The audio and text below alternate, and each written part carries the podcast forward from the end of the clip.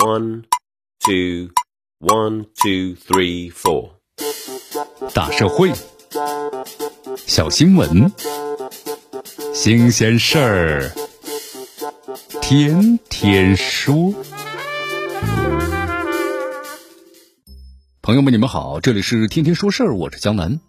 这近日啊，一篇是湖北终于有个考满分的县了，引发了舆论关注。这文章称呢，黄冈市的英山县现阶段的防控工作呀做得不错，这感染人数呢和新增的人数位于是黄冈市的第二低。根据媒体的报道，疫情爆发之后啊，湖北的黄冈英山县的公益组织邀请了包括副县长在内的。多名的政府领导啊，组建了微信群，采用线上的防疫的方式。这志愿者呢，随时把一些问题反馈给领导，第一时间解决问题。目前的话，该群已经辅助当地政府解决了防疫过程中被隔离的人士、特殊人群，包括呢普通的群众生活物资、医药物资紧缺、心理咨询等多个方面的难题。这县级领导啊，直接和一线的志愿者呢对接，这种沉下去接地气的工作方式啊。是这次防疫呢，大考英山县考满分的最大的学校之一。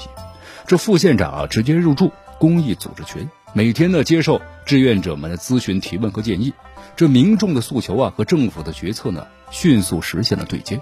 它不仅可以节约时间、提高效率，而且有利于呢减少层层传递带来的失真，也更加容易做到呢急民所急、应民所需啊。此前媒体报道，一些地方的防疫志愿者甚至有过呢是禁言不成反被踢群的尴尬经历。这和英山县比起来的话呀，确实是判若萧壤。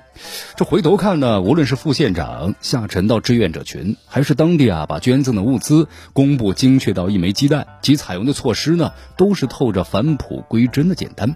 但这种方式方法上的简单。因为直接瞄准了当地民众的诉求，毫不意外地产生了一种共抗疫情的合力共振，而这种合力和共振呢，更有随时纠偏的力量。你看，媒体报道，在英山县有民众反映，用土堆、石头封路的方式过于简单粗暴了，这大喇叭宣传过度，有扰民现象等问题。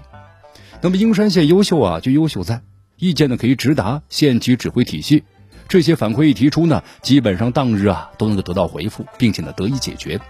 英山县的疫情防控工作能不能称得上是满分？客观数据啊一目了然。从公开的报道来看，截止到二月十五号的二十四时，英山县的累计病例六十五例，累计治愈病例三十二例，死亡一例。死亡人数和确诊的病例是全市最低的，治愈率呢也是全市第一的。如今不少的地方疫情形势啊，依然非常的严峻。被民众呢亲自给出了满分评价的英山县，无论是其工作方式还是工作态度，显然是可供借鉴的样本。